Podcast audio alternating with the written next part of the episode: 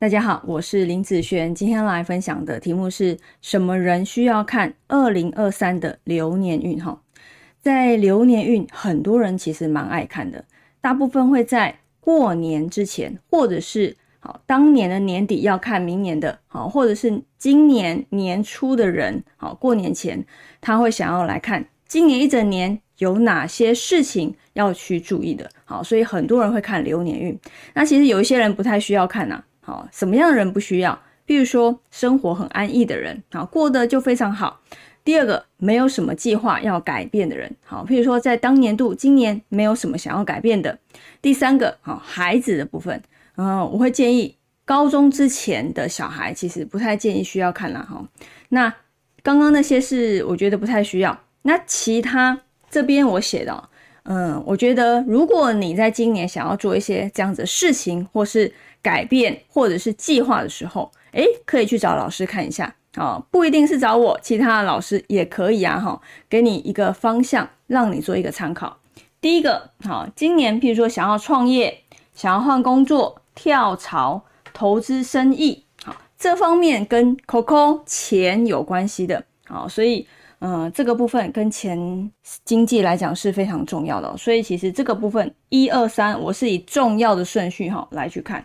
第一个，好，这个是非常重要。如果今年想要去做这些事，好，看一下今年适不适合，好，说不定有些人其实不太适合，可能明年才适合哦。第二个，结婚怀孕，好，有些人哦他会问今年适不适合结婚，好，那怀孕的时间，好，其实。有的时候我也会大概看一下，因为有的时候呃在不对的时间点去做这样子的事情，虽然有了，但是也很容易不见好，所以有时候也会给一些建议啦啊。那今年有要这样子打算的人，好也是一样，可能呃今年不适合，可能明年就适合，好不一定哦，不一定，那就是看流年运的部分。第三个犯太岁啊，那犯太岁呢，其实我有分重要程度，第一个。日主太岁，日主太岁，哈，比如说像今年，今年癸卯年，日主哈，如果是癸日主的朋友，好，我会建议一下，好，那可以看一下今年的哈一个流年的运势。然后第二个重要的哈，譬如说今年犯太岁的有谁？